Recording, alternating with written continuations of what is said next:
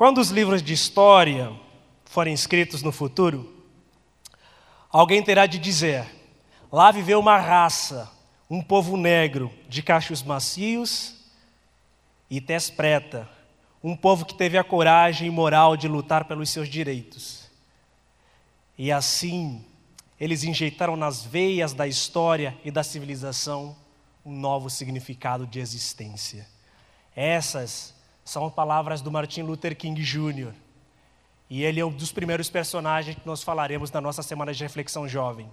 E para isso eu gostaria que vocês dessem uma salva de palmas para o nosso querido Davi Lago.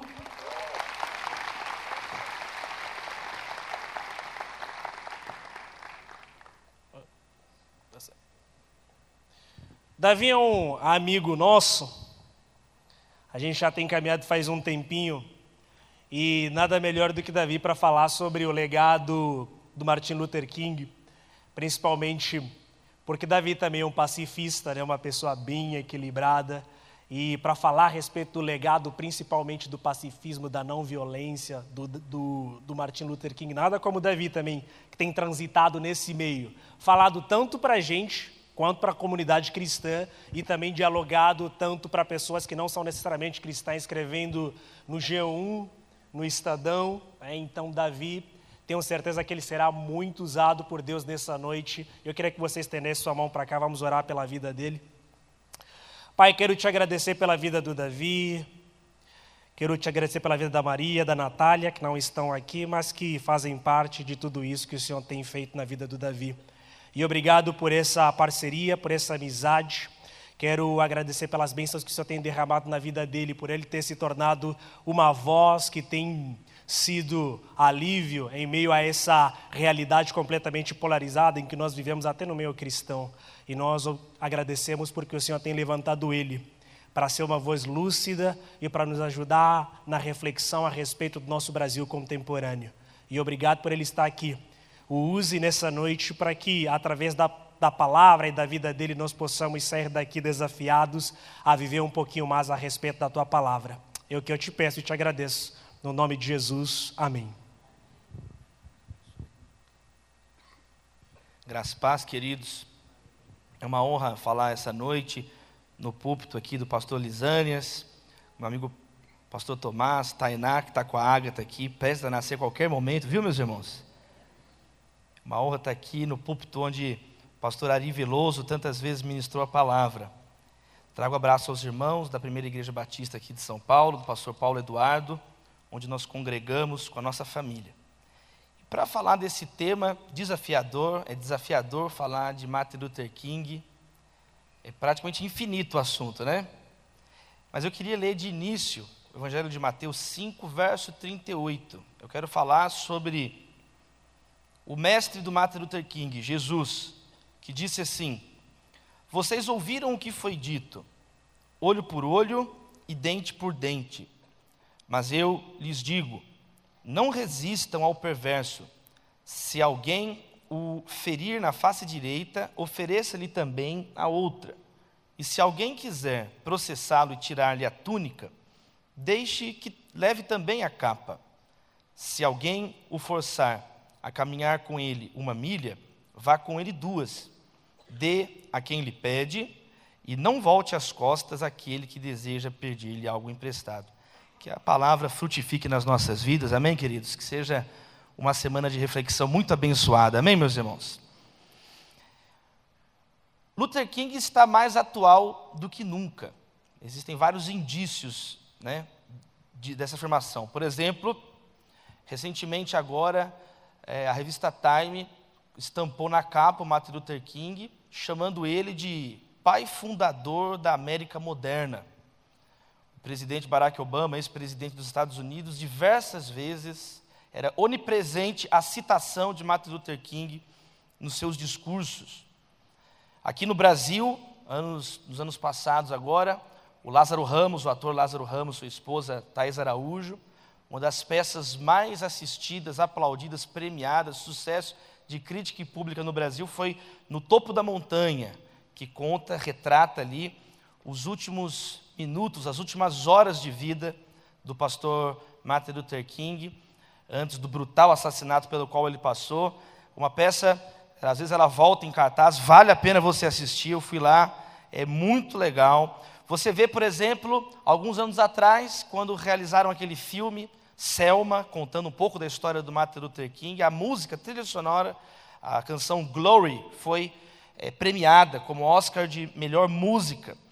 E, sem dúvida, o discurso mais emblemático do século XX, no mesmo século onde o mundo ouviu atônito os discursos do Adolf Hitler, do Benito Mussolini, no mesmo século onde uma das mentes mais brilhantes da história, Albert Einstein, fez os seus discursos em academias, no mesmo século de Mahatma Gandhi, no mesmo século onde Maria Callas cantou arrebatando multidões, nesse mesmo, um século competitivo, onde os, a raça humana chegou em 6 bilhões de pessoas no mundo, o discurso I have a dream, eu tenho um sonho, de Martin Luther King, continua retumbando nos nossos ouvidos. E nós estamos agora no início do século XXI, em um momento no mundo, a sociedade global, que está sendo chamada aí de tensão, mal-estar nas democracias liberais. É importante falar sobre isso aqui nessa introdução. O mundo que nós vivemos, a ordem mundial estabelecida no pós-guerra, claro, teve a Segunda Guerra Mundial, depois teve a Guerra Fria, existem conflitos localizados, mas desde então, desde o pós-guerra, há uma linha geral no Ocidente de duas grandes palavras que, eh, em torno de si, juntam uma série de conceitos: a palavra democracia e a palavra liberal.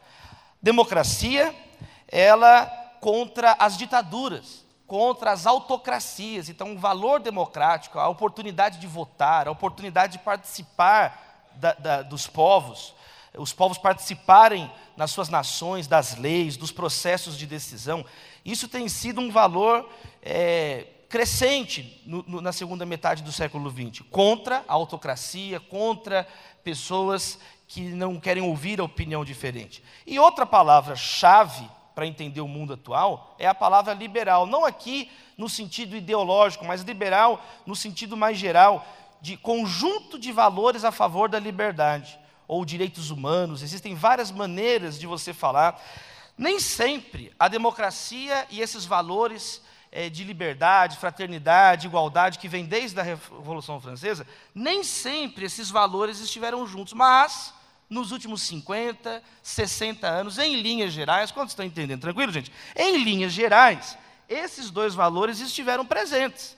Esses são os valores que estão presentes no Brasil desde a reabertura democrática na Constituição de 88 e outros países da América Latina, têm sido as duas chaves de, de, interpretação da Europa, dos Estados Unidos da América. Agora, no início do século XXI, por uma série de razões, novamente esses conceitos estão se separando. Há uma série de razões para isso. É o, é o assunto do mundo no momento. As mídias sociais, a recessão econômica, a ascensão do choque de identidades nacionais, a amnésia política, as pessoas esquecendo do que, do que ocorreu nos anos recentes, esquecendo da brutalidade que aconteceu no século XX e outros fatores, tudo isso tem gerado agora, no início do século XXI, uma ruptura na, na, política, uma ruptura na compreensão de mundo. E aí estão surgindo, estão se delineando no redor do mundo o que está sendo chamado aí de duas frentes: as democracias iliberais, quer dizer, é democracia, mas às vezes é uma tirania da maioria. Ou, por outro lado, um liberalismo antidemocrático. Pessoas que querem infringir sobre os outros, impor sobre os outros um conjunto de valores, mas que não está passando pelo crivo das urnas, pelo crivo da cidadania. Então, nesse mundo confuso, onde algumas palavras que não eram comuns de nós ouvirmos nas páginas principais dos jornais, há muitas décadas, voltaram entre elas fascismo, neonazismo, racismo, bombas termonucleares, tensão nuclear. Essas palavras que estavam guardadas debaixo do tapete, guardadas em algum lugar, elas voltaram na mesa. Daí a importância de uma semana de reflexão como essa. Que Deus abençoe a Igreja Batista do Morumbi. Amém, queridos?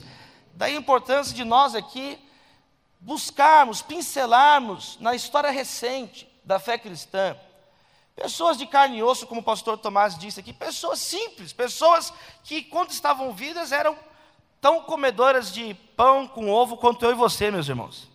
Bebiam água, respiravam o mesmo oxigênio, mas que agora o testemunho dessas pessoas, a firmeza dessas pessoas, joga alguma luz sobre nós. Um deles, então, sem dúvida nenhuma, o pastor Batista Martin Luther King Jr.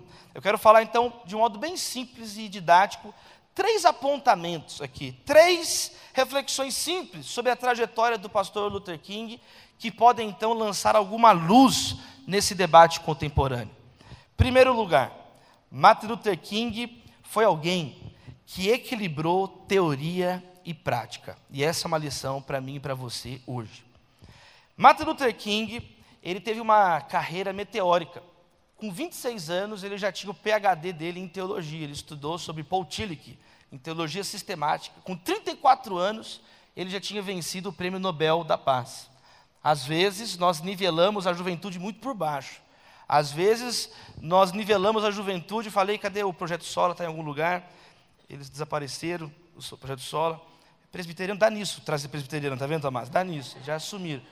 Eu tive, eu tive semana passada com eles lá na Conferência Nacional da Juventude Batista, e eu disse lá que muitas vezes a juventude é nivelada por baixo. Você já percebeu isso? A juventude é uma desculpa para fazer coisas erradas. Ah, fulano quebrou tudo. Aí logo alguém diz, mas ele é jovem. Fulano fez tudo errado, mas ele é jovem, como se a juventude fosse um salvo-conduto para a pessoa ser incompetente, porque muitas vezes lá fora as pessoas têm uma baixa expectativa com relação à juventude. Na tradição cristã é diferente, existe uma alta expectativa com relação aos jovens. E Martin Luther King cresceu num ambiente assim, da igreja. Ele, então, com 13 anos, é famosa as, as, as, histórias do Luther King, com 13 anos ele já fazia perguntas difíceis aos professores da escola dominical. Ele um dia questionou o professor da escola dominical para a sala de 13 anos, mas quais são as evidências que Jesus ressuscitou dos mortos? Como é que eu posso crer que de fato ele ressuscitou dos mortos? Então ele sempre teve essa paixão pelo estudo, o Luther King, mas nunca essa paixão fazia ele se descolar da realidade. Ele era alguém que estava o tempo inteiro aterrissado na realidade. E essa é uma lição para nós hoje. Concordam comigo, queridos? Essa é uma lição urgente para nós. Porque muitas vezes nós vamos ver as pessoas debatendo sobre política, sobre o Brasil, sobre isso, aquilo, outro, e essa pessoa vive numa torre de marfim. Tem pastores falando que vivem em púlpitos de marfim, falam coisas completamente desconectadas da realidade brasileira avisam coisas, apontam para caminhos que não existem. Então, Luther King, ele traz essa lição para mim para você sobre reequilibrarmos a nossa reflexão com o dia a dia, de estarmos envolvidos no dia a dia, mas também passarmos por crivos de pesquisa, por solidez, embasamento naquilo que nós vamos dizer. Essa formação do Luther King possibilitou a ele, por exemplo, ser alguém que era aceito e falava em diversos locais. Ele dominou não apenas a linguagem dos púlpitos dentro da tradição cristã, e assim ele é falado, chamado para falar nas igrejas, como ele também dominou a linguagem pública, a linguagem democrática. E ele conseguia falar então a largas audiências, ele conseguia se comunicar de uma maneira que o conteúdo de fé dele era traduzido para a arena, a arena pública. Muitos pesquisadores entre eles o Dr. John Witt Jr., num livro que ele chama, chamado é, Os Ensinamentos do Protestantismo Moderno. Lá existe um apanhado de reflexões sobre Luther King, e é um, em uníssono, os pesquisadores sempre apontam esse equilíbrio que existia no Luther King. Ele equilibrava o corpo, a dor do corpo, com a dor da alma. Ele equilibrava o eu com o outro. Ele equilibrava o que estava no tempo com aquilo que era eterno. Ele equilibrava nos seus discursos e na sua atividade o que era local e aquilo que era global. É interessante ver que antes de morrer, o, a tese principal dele já não era os direitos civis que ele havia ajudado a conquistar nos Estados Unidos, ele já estava virando as energias dele para combater a guerra no Vietnã. Então ele agia no local, um equilíbrio do, do local com o, o, o, local com o global. É, a igreja e o Estado. Ele mostrava as possibilidades de interseção úteis que existem entre as duas esferas, a reflexão e a ação, o público, o privado, o amor e a justiça. Uma grande lição do Luther King para mim e para você. Não é verdade, queridos? Primeira lição, um equilíbrio em teoria e prática. Isso possibilitou Luther King realizar grandes obras. Segundo apontamento, queridos, Martin Luther King, além do seu equilíbrio, ele protestou pacificamente. Essa foi outra marca notória na sua trajetória. Ele protestou pacificamente. Esses protestos iniciam no ano da conclusão de doutorado dele, em 1955, com 26 anos de idade, ele é de 1929. Os boicotes aos ônibus em Montgomery, no Alabama. Você sabe, mas nós podemos refrescar a memória. Existiam leis de segregação. Um passado de escravidão na nação norte-americana, como no Brasil, que foi o último país a abolir a escravidão, com os esforços de Joaquim Nabuco. 800 mil escravos foram libertos no Brasil, muito semelhante nos Estados Unidos. Apesar de, às vezes, da lei, na, na, na, no amplo, ser considerado que todos eram iguais, na prática, em detalhes do cotidiano, muitas localidades ainda existiam essas regras de segregação. Então, por exemplo, se estivesse uma pessoa da cor da pele negra sentada num ônibus, um, um um senhor de idade, uma senhora de idade, da cor da pele negra, sentada em um ônibus, e entrasse um armanjo, uma pessoa da cor da pele branca, ela tinha o direito de pedir para aquela pessoa levantar, não interessava se era alguém mais velho e a pessoa branca fosse mais nova, aquela pessoa tinha que levantar para o outro centrar, então era uma afronta, era algo humilhante. E aí começa uma série de protestos, e Martin Luther King ele entra então é, logo no início dessa série de protestos, mas desde o primeiro protesto, com uma linha muito bem estabelecida no comportamento dele. Ele faria isso de modo pacífico, de modo não agressivo. E havia ali um fundamento, uma lógica por trás do, do protesto não violento. Claro, claro, em primeiro lugar, as convicções cristãs de Martin Luther King. Nós acabamos de ler o texto no Sermão do Monte, onde Jesus condena veementemente a vingança. Quando nós queremos simplesmente sair por aí fazendo justiça com as próprias mãos, Jesus condena isso aqui de um modo frontal. Anos antes, Mahatma Gandhi, na Índia, havia praticado essa palavra. E Luther King, então, convicto disso, qual era a estratégia?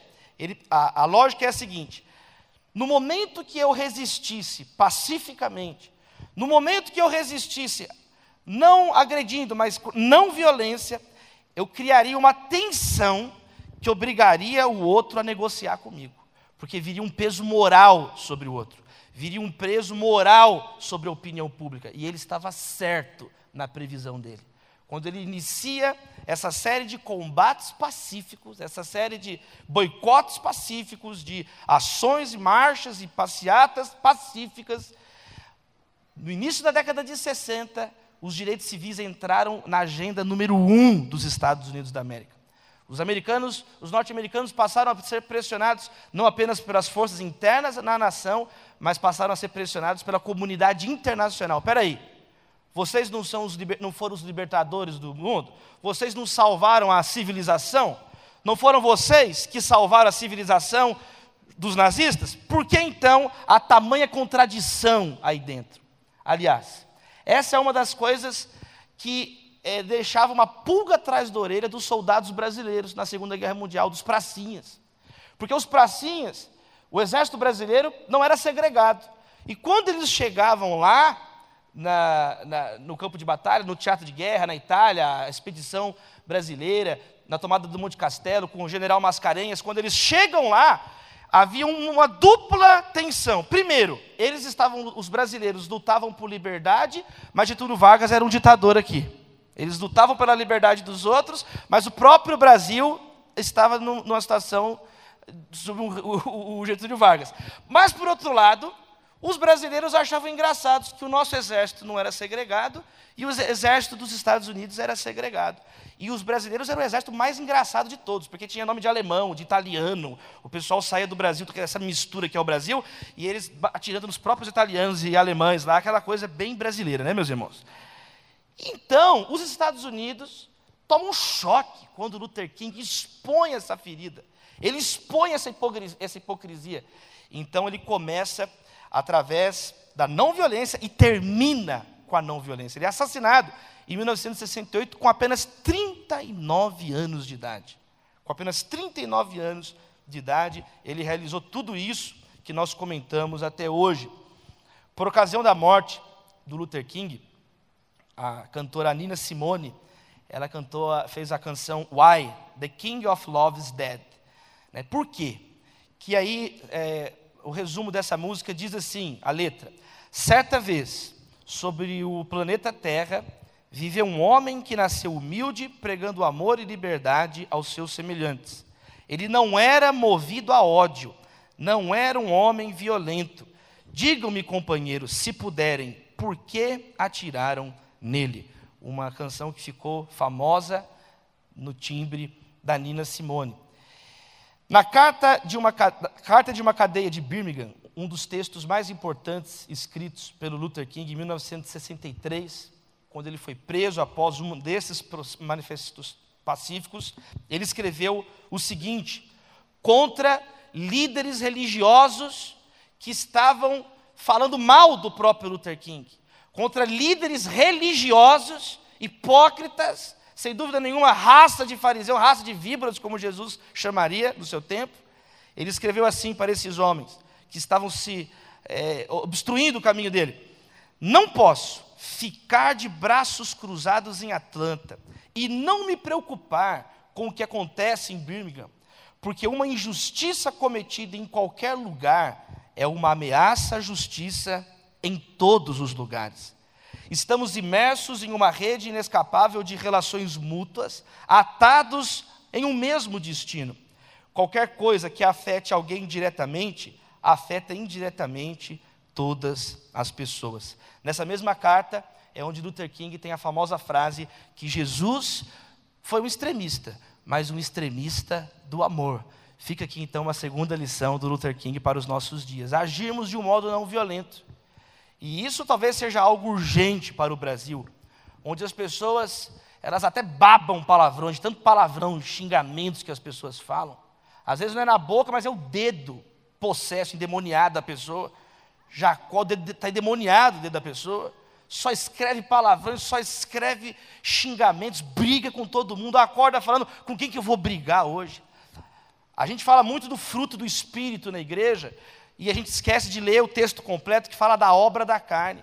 As obras da carne são discórdia, ciúmes, ódio, ira, facções, dissensões. A Bíblia fala explicitamente sobre a paz. Busque a paz e a santificação sem a qual ninguém verá o Senhor.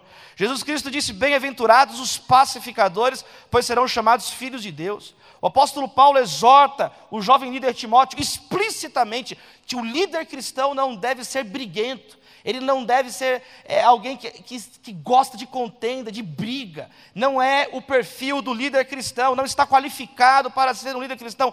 Não, mas eu sou igual Pedro, pastor. É a parábola da orelha perdida, meu irmão. Esse é Pedro antes do Espírito Santo. Esse é Pedro antes da ressurreição. Olha Pedro depois da ressurreição de Cristo. Olha Pedro depois do Pentecoste no Espírito Santo. É outro comportamento. Então não venha com as suas bravatas, não venha é, confundindo as coisas. A vida do Martin Luther King é um exemplo para nós, é um testemunho que é possível sim. Nós, na tradição cristã, agirmos de um modo pacífico, não violento e conquistarmos as coisas para a glória de Deus. Amém, queridos irmãos? Então, não sejamos assim. Não sejamos assim, não vamos confundir as coisas. Jesus Cristo disse: entre vocês não será assim. A pessoa que começa a agir de modo violento para defender uma causa, ela comete um pecado, porque ela começa a assumir o lugar do próprio Deus na defesa da verdade. Meu irmão, Deus é Deus, amém, queridos? Ele é Senhor. E no Evangelho é diferente: o maior é o menor, os últimos serão os primeiros. Quando sou fraco, é que sou forte. Aquele que perder a sua vida, esse a achará. É melhor coisa dar do que receber. O Evangelho é isso. Você quer agir fora disso? Faça o que você quiser, mas está fora da tradição do Evangelho, conforme anunciado pelo Senhor Jesus. Que Deus tenha misericórdia de nós, amém, queridos? E uma terceira e última lição para nós encerrarmos é que Martin Luther King, então, primeiro, ele equilibrou teoria e prática, ele protestou pacificamente. Em terceiro lugar, Martin Luther King, ele manifestou um otimismo profético. Essa expressão é utilizada por um dos grandes pesquisadores da vida do Luther King, o Dr. Timothy Jackson. E ele fala sobre esse otimismo profético do Luther King. A, apesar de lidar só com situações tristes, de morte, de dor, de, de brigas, ele mantinha, como, ficou, como passou para a história no seu discurso, Eu Tenho um Sonho, ele mantinha a esperança, ele mantinha o amor, ele mantinha uma fé inquebrantável em Deus, uma fé inquebrantável em nosso Senhor. Então é interessante, porque Luther King, ele não era alguém eh, otimismo pelo otimismo, ele não era um triunfalista ingênuo. Infelizmente, existem pessoas que são triunfalistas. Né? Se não, é, no final, dá tudo certo. Se não deu certo, é porque não chegou no final. Isso é Fernando Sabino, queridos, não é a Bíblia. É legal, é uma frase de efeito, mas não é a Sagrada Escritura. Né? Então, Luther King ele não era assim.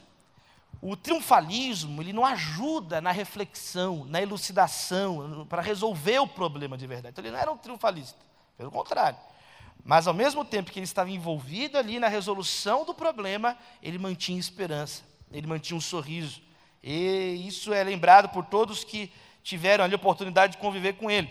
A chave para a reconciliação está na capacidade de perdoar. E essa é uma outra lição aos nossos dias, onde as pessoas se incomodam e ficam ressentidas por nada. Você não pode falar nada hoje que você está ofendendo os outros. Eu não gosto de alface, alface fóbico. Você é alface fóbico. Não, eu só não gosto de alface. Eu, participei de um debate agora na Fundação Fernando Henrique Cardoso com um dos principais ativistas do movimento LGBT é, no Brasil, o querido Tiago Amparo, o doutor Tiago Amparo, da FGV, e eu falei lá com ele, ele concordou, a frase do Fernando Pessoa, que toda sinceridade é uma intolerância. Eu vou repetir. Toda sinceridade, toda sinceridade é uma intolerância. Se você levar o pé da letra, aí, se a gente tiver tímpanos hipersensíveis, ninguém consegue viver mais. Então é necessário sermos mais razoáveis, meus irmãos. É necessário um esforço maior para entender o outro também. É necessário você não dar um chilique por qualquer coisa. Você precisa ter mais anticorpos. A pessoa que tem uma, uma, uma, uma pele, se você encosta e dói, está doente essa pessoa. Ela está com um problema dermatológico. Ou é bebezinho também, tem isso também. Criancinha. Criancinha é bebezinha. A pele é. Então está na hora de nós não sermos mais pessoas também que não podem falar nada, senão ninguém vai sair desse impasse. Nós não podemos ficar numa sociedade que ninguém conversa com ninguém, diálogo de surdo, um fala, o outro não entende. Queridos, isso é, não são diálogos, são monólogos simultâneos, cada um falando o que está na própria cabeça. Então, vamos nos esforçar em conversar, em fazer o sinal que for, o código que for. Lembrando que os sinais, né, Libras no Brasil, como é o nome, os sinais de comunicação, eles nascem dos esforços do do Abade a pé, lá na França, em Paris, um cristão. Lembrando que o Braille, Louis Braille, que é o código de leitura para os cegos, foi outro cristão. Louis Braille, um menino que com 3 para 4 anos de idade ficou cego de um olho, e aí a cegueira alcançou o outro olho, mas ele permaneceu um menino crente em Deus, ele tocava órgão na igreja dele, e aí, juntamente com um dos generais do Napoleão, que estava desenvolvendo um código de leitura, ele ali, então, é, é ali quem vai trazer insights poderosos para o código Braille, que permitiu milhares, milhões, um número grande de pessoas terem acesso a textos. Louvado seja o Senhor por esses servos de Deus do passado, amém, queridos? Pessoas simples, pessoas que tiveram suas lutas, mas que se esforçaram, cada um à sua maneira, em comunicar com o outro, com amor, com esperança, conforme aquilo que está em Romanos capítulo 12, verso 20. Se o teu inimigo tiver fome, dele de comer. É difícil ser um cristão. Se o teu inimigo tiver fome, dele de comer. Por isso que o caminho é estreito, o caminho não é largo. O caminho largo é fácil, vai no piloto automático, não tem que refletir, não tem que pensar, vai atropelando todo mundo desse jeito brutamonte seu. E você às vezes se torna aí uma pessoa insensível, uma pessoa difícil de conviver, insuportável, como aquele homem que disse assim para a esposa dele assim: "É, mulher, eu estava pensando aqui, o dia que eu fiquei careca, você estava do meu lado. O dia que eu fiquei gordo, você estava do meu lado. O dia que eu fali, você estava do meu lado. Eu estava pensando, mulher, você me dá azar. Pelo amor de Deus, meus irmãos. Uma pessoa insuportável dessa. A mulher merece ser canonizada de conviver. Ainda tem que ouvir uma pessoa falar um negócio. Então que Deus tenha misericórdia de nós, amém, queridos irmãos? E possamos ser pessoas mais calmas, mais simples, menos complicadas, pessoas menos complicadas. Um testemunho como o do pastor Luther King nos inspira, sem dúvida nenhuma. Eu quero concluir com Provérbios 14, 31. Quero ler para encerrar Provérbios 14, 31. E que fiquem essas lições, então, do Luther King para nós, né? Equilíbrio, não violência e esse otimismo profético no Brasil contemporâneo. Amém, queridos? A vida dele é uma prova que é possível viver o amor. É que o amor é capaz de realizar grandes coisas. Provérbios 14, 31 diz assim: o que oprime o pobre insulta o Criador, mas o que se compadece do necessitado, esse o conhece, esse o honra. Que possamos então honrar a Deus, honrando o nosso próximo. Que Deus abençoe a vida de vocês. Amém, queridos? Oremos. Te louvamos, ó Pai, por essa semana de reflexão teológica da juventude da Igreja Batista do Morumbi. Muito obrigado, Senhor por essa oportunidade que temos aqui esses dias, de aprendermos algumas lições práticas, simples, mas que são capazes, ó Deus, de ventilar as nossas ideias, apontar um caminho simples de resolução de conflitos. Oramos pelo Brasil nesse momento, em especial, ó Pai. País onde o maior número de assassinatos no mundo ocorre anualmente. Nós nos envergonhamos disso, Senhor. Cerca de 60 mil assassinatos por ano. Nós nos envergonhamos disso, Senhor. Tem misericórdia da igreja brasileira, Senhor, adormecida. Tem misericórdia. Desperta a tua igreja, Senhor. Uma igreja adormecida, uma igreja alienada. E quando abre a boca para falar, ainda fala errado, ainda fala besteira. Tem misericórdia, Pai. Capacita-nos. Capacita os jovens. Continuem, ó Deus, dando graça a esta igreja. Te louvamos pela vida do pastor Ari Veloso, pela vida, o legado que ele deixou aqui pela vida do pastor Lisânias Moura, sua casa, pela vida do pastor Thomas, toda a equipe, Senhor Jesus. Os irmãos do projeto Sola, tão preciosos. Fica conosco aqui esses dias, ó Pai. Fica com a família de cada um de nós. Olha se na nossa própria casa existe violência. Olha, Deus, se tem aqui maridos agressivos, que sejam repreendidos, que sejam expostos em nome de Jesus. Ó Deus, nós não aceitamos mais isso no nosso meio, essa hipocrisia, pastores agressivos, diáconos agressivos, duas caras, pessoas falsas. Tem misericórdia de nós, Senhor. Abençoe os jovens, abençoe, ó Deus, cura pessoas que foram feridas, cura jovens que foram abatidos por causa da violência em casa e hoje estão longe dos teus caminhos. Tem misericórdia, Senhor. Levanta aqui pessoas piedosas, santas, puras, conforme as Escrituras nos orientam, Senhor Jesus. Faz de nós, ó Pai, mais parecidos com o Senhor. Faz de nós uma igreja bem-aventurada, porque o Senhor nos ensinou: bem-aventurados os pobres de coração, porque deles é o reino dos céus. Bem-aventurados os que choram, porque serão consolados. Bem-aventurados os mansos, porque eles herdarão a terra. Bem-aventurados os que têm fome e sede de justiça, porque serão fartos. Bem-aventurados os misericordiosos, porque eles obterão misericórdia. Bem-aventurados os puros de coração, porque eles verão a Deus. Bem-aventurados os pacificadores, pois serão chamados filhos de Deus. Bem-aventurados os perseguidos por causa da justiça, pois deles é o reino dos céus. Nós te louvamos e oramos no nome do nosso Senhor Jesus. E a igreja diz: Amém.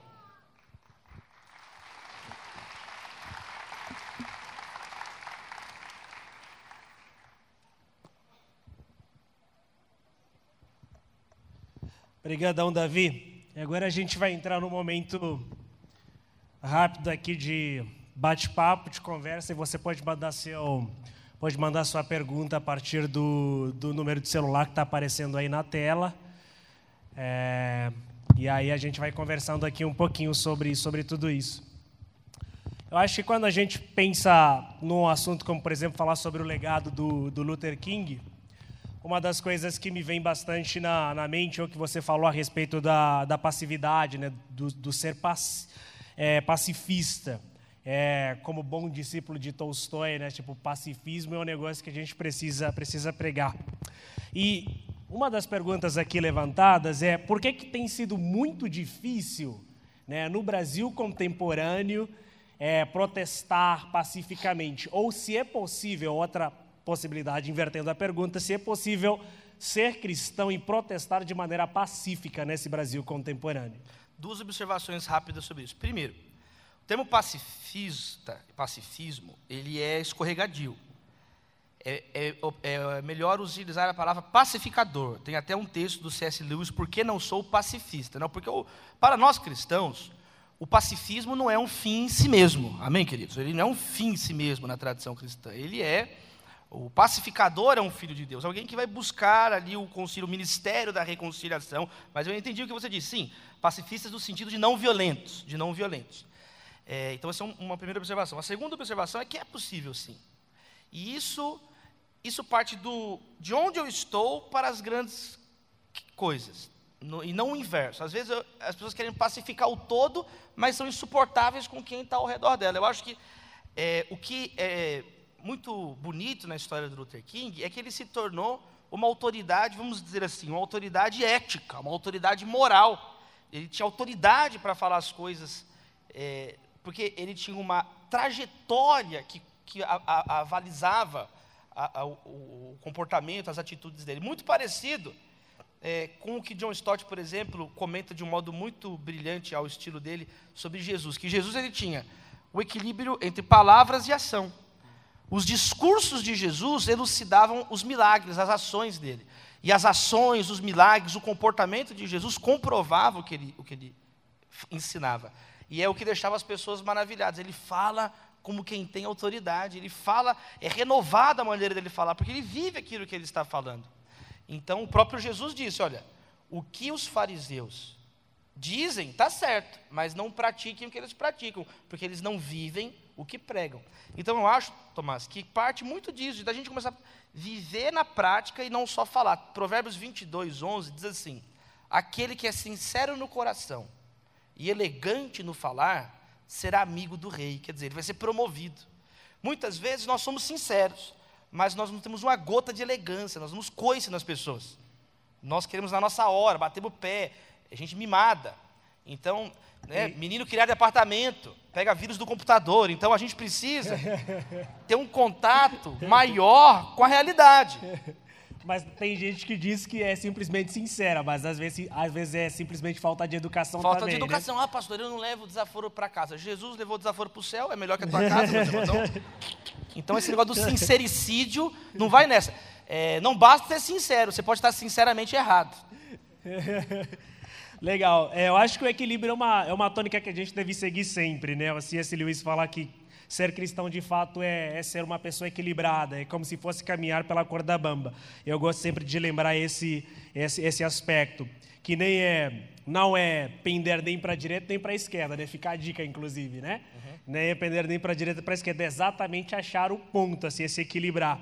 E eu acho que tem tudo a ver com aquilo que é o legado do, do Luther King, que sabia falar tanto para a comunidade cristã, tanto para o corpo, entendendo de fato o verdadeiro significado de cristianismo, mas também entendia é, aquilo que eram as demandas da sociedade da sua época e sabia se posicionar. E através desse posicionamento, então, ele conseguiu é, ser ouvido, é, ganhou autoridade a partir desse, desse processo de equilíbrio que ele vivia. Emendando essa pergunta, por que, que a gente é, é, tanto otimista, Davi? Você falou a respeito de otimismo, que o otimismo, é, o otimismo, desculpa, às vezes ele é perigoso. Ele periga, inclusive, a nossa maneira de enxergar a realidade, né? nós somos otimistas demais. A que se deve esse otimismo? Será que ele está ligado à, à, percepção de que essa vida ela é passageira? Será que é, é a isso que se deve esse otimismo da vida? Ah, eu não sei, Tomás, essa resposta. Eu acho que eu não sou especialista em otimismo. Mas eu, eu me lembro uma, uma frase do pastor Rick Warren que ele fala assim, que o, tanto o otimismo quanto o pessimismo são humanos. São humanos. A esperança é divina. Ele faz essa diferença. Ele vai dizer que o, o otimismo, o realismo, o pessimismo, quer dizer, as nossas emoções, a Bíblia fala que o nosso coração é enganoso. A Bíblia, a Bíblia mostra, a, a, é legal a filosofia, você é um filósofo, estamos diante de um filósofo. O Tomás, entendi tudo de epistemologia, depois você conversa com ele. Mas a filosofia tem muito a dizer sobre isso, sobre nós não confiarmos demais nos nossos sentidos, na nossa razão, a ciência. Quer dizer, nós somos limitados demais. E eu lembro dessa frase do pastor Rick Warren que ele fala assim, que acima do otimismo, do realismo, das nossas percepções limitadas, existe a esperança que brota da palavra de Deus para nós. E ela vai despertando em nosso coração fé e esperança e fé e o amor que é maior que a fé e que a esperança. Então, eu acho que a fé cristã, a gente vai por uma, por uma, outra, por uma outra direção. Legal. Eu acho que mais uma vez volta com, com, com a palavra equilíbrio, né? Como cristãos, ah. não devemos ser tão, nem tanto otimistas com relação à própria real, realidade, nem também tão pessimistas, né? E eu acho que é, o otimismo exacerbado, por exemplo, é o que tem que se colocar, é o, é o que tem se colocado é, quando a gente olha para a percepção da realidade política, por exemplo, no, não só no Brasil, mas no mundo, a gente coloca um, um, um, otimismo exacerbado nas pessoas, nos ideais que essas pessoas trazem, e aí nasce, por exemplo, os sensos de, de messianismo, de redenções políticas. Eu acho que esse é um dos grandes problemas com relação ao otimismo nesse sentido. Ao mesmo tempo também que um pessimismo, uma pessoa tão pessimista, uma pessoa ranzinza, né? Que vive reclamando toda hora, ou seus, ou vida, né? Que não enxerga a esperança em nada que acontece nessa vida. Eu acho que tanto um extremo quanto o outro são completamente perniciosos. Né? Você ia falar. Eu ia concordar com você. Legal. Bom, é, quando eu penso também no legado do Luther King, uma das coisas, inclusive, quando eu estava é, estudando sobre, é, sobre o Luther King, e aí fazendo um paralelo, inclusive, com a realidade de hoje, e aí eu percebo quanto nós não aprendemos, principalmente com uma das principais lutas do, do, Luther, do Luther, King, que era a luta contra a segregação, né, contra o racismo. Né. É, não vou falar que o Brasil, por exemplo, é um país racista, mas que existem muitas pessoas racistas, né? Porque se eu falasse que o Brasil é um país racista, todas as pessoas aqui, no caso, seriam racistas nesse caso. Mas quando eu falo estritamente da comunidade cristã, eu acho que nós não aprendemos muito com esse legado, porque é, é, é muito triste, inclusive é doloroso ver que ainda essa é uma realidade é, que perdura no coração de algumas pessoas sabe? Que perdura no coração de algumas pessoas, da, na própria comunidade de Cristo, né? Qual seria o recado assim que você daria para a comunidade cristã, principalmente com relação a essa, a essa temática, que é uma das temáticas fortes que o Luther King levanta, que é a luta contra a segregação, que ainda existe em alguns lugares na comunidade de Cristo, assim, dentro da própria realidade da igreja. As pessoas precisam se converter, sabe, Tomás? Porque a Babilônia não está fora de nós, ela está dentro de nós. Jesus falou que não é o que entra que contamina, é o que sai de nós que nos contamina. Então, então ali meus amigos bem reformados, eles estão tudo concordando comigo, nós somos, somos pecadores, nós estamos distantes da glória de Deus. Todos nós pecamos, nós não devemos ser é, nem racistas e nem racialistas, como se tivesse alguma raça superior que foi o que Adolf Hitler pregou, que é a superioridade, a supremacia da raça ariana, uma raça mais pura que as outras. Então, nem, nenhuma raça salva. Né? Os judeus eles trouxeram Jesus ao mundo, mas em Cristo não há judeu, não há grego, não há troiano, não há espartano, não há carioca, não há paulista, não há homem, não há mulher, somos um em Cristo Jesus. E isso é do coração, conversão muitas vezes. Eu, fui, eu cresci na igreja, eu sou filho, neto, bisneto pastor, na família todo mundo é pastor pastor alemão, belga, todo mundo, cachorro, tio, avô, primo. Eu não sei, tem parente de todas as igrejas. A minha prima falou que estaria aqui. Minha prima veio, prima Sandra, está aí. Minha prima está ali, a Sandra. Nosso bisavô, meu, meu bisavô, avô da Sandra, Anísio Lago, por exemplo, foi o fundador da organizador da primeira igreja presbiteriana independente em São Caetano do Sul, Igreja Batista da, da Lapa, Igreja Batista de Lucélia, minha família inteira, meus, meus oito bisavós e bisavós estavam envolvidos na igreja. E eu cresci então, assim, ouvindo várias conferências, que conversão é 180 graus. Você já ouviu isso? Conversão é a mudança de rota. Né? Conversão é você estava lá no pecado, você estava indo na balada, você estava indo no show do pagode, você estava indo ganhar dinheiro, você está essas coisas do mundo, e aí você converteu. Agora você vai para o mosteiro evangélico, agora você vai ao culto, agora você foi purificado, você ia para o espírito de porco do Palmeiras, agora você é São Paulino, segue Paulo, agora, presta atenção que está errado, presta atenção. Aí conversão, como se conversão fosse 180 graus. Conversão, de acordo com as escrituras, não é mudança de, de rota, é a transformação do viajante. É a regeneração. É o, Jesus Cristo diz: necessário é nascer de novo. Porque eu posso ir para a igreja, para o mosteiro, com o mesmo coração racista, homofóbico, misógino.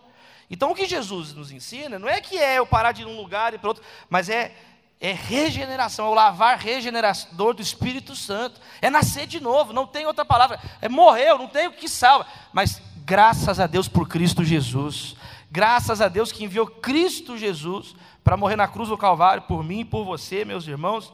Batista já começa a pregar, vou fazer apelo aqui. Então nós, nós vamos crer em Jesus. Então não tem o que falar, a gente não tem nem o que ficar enrolando. A pessoa que diz professar o Evangelho, e mantém ainda idolatrias políticas, idolatrias ideológicas, idolatrias raciais, idolatrias de tudo que é tipo. Às vezes o filho da, da, mulher é o ídolo dela, às vezes o marido, a esposa, o trabalho, tanta coisa, né? Só um mediador entre Deus e os homens, o homem Cristo Jesus. E Jesus nos reconecta com Deus, Jesus nos reconecta com o próximo, Jesus nos reconecta com nós mesmos e Jesus nos reconecta com a realidade. Então, tudo aquilo que o pecado afetou só tem uma maneira de mudar: é através do sangue de Jesus Cristo que foi vertido na cruz por todos os pecadores. Legal, David. Muito obrigado. Queria que você. Vai falar? Muito obrigado. Legal, David. É eu acho que quando a gente pensa sobre isso, de fato, eu gosto de pensar também que pessoas que, por exemplo, praticam, sei lá, discriminação, enfim, racismo, por exemplo, além de, de falta de conversão, eu acho burrice. Né? Porque eu acho que, cara, uma pessoa que, que olha para uma outra pessoa e por, pelo fato dela ser de uma é, de, uma, de, uma, de uma cor diferente, simplesmente inferior ou superior. Eu acho que é simplesmente uma questão de burrice. Mas na comunidade cristã, de fato, Cristo precisa ser o centro, né? porque todos nós fomos reconciliados com Jesus. E a partir dessa, dessa perspectiva, não existem diferenças entre nós, porque existe um único mediador entre Deus e os homens, e é Cristo Jesus. Então, desse jeito, nós fomos reconectados e reconfigurados à imagem e semelhança de Deus. Né? Então, não existem pretos, brancos nesse sentido, somos todos partes do corpo de Cristo. Né? E essa é uma atitude de fato que a gente precisa cada vez mais rechaçar e delegá-la para longe da realidade do corpo de Cristo. Né? E Bonhoeffer, que a gente vai falar sobre ele no sábado, ele fala sobre isso. Que a comunhão de fato entre os, os irmãos é uma das grandes marcas da, do verdadeiro cristianismo. E onde de fato Cristo foi entronizado, foi glorificado, as pessoas elas vivem em comunhão umas com as outras, independente das etnias. Né? Todos são filhos de Deus nesse sentido. Né? Vindem a mim, todos vós, povo de todas as raças, de todas as línguas, de todas as tribos, de todas as nações. Então eu acho que esse é um dos legados do cristianismo, inclusive, né? É um legado de Luther King que também a gente precisa olhar para ele e continuar caminhando nessa, nessa, nessa vertente, nessa ideia de centralizar Cristo em tudo aquilo que nós somos e em tudo aquilo que, que orbita em torno da gente. Nada em nós deve apontar para uma outra direção, a não ser para a direção do próprio Cristo. Né? E Kuyper vai falar que não existe nenhum milímetro quadrado do nosso corpo que não clame pela pessoa de Jesus. Né? Então, nesse caso, tudo que nós somos, tudo que nós temos, pertence exclusivamente à pessoa de Jesus e a Ele deve se prostrar inclusive todo o nosso pensamento, todas as nossas ideologias. Então, eu aprendo isso com Luther King. Davi, última palavra, última consideração sua para o pessoal que está aqui. Nós continuamos, continuamos tendo um sonho. Fim. Obrigado. Uma salva de palmas para o Davi.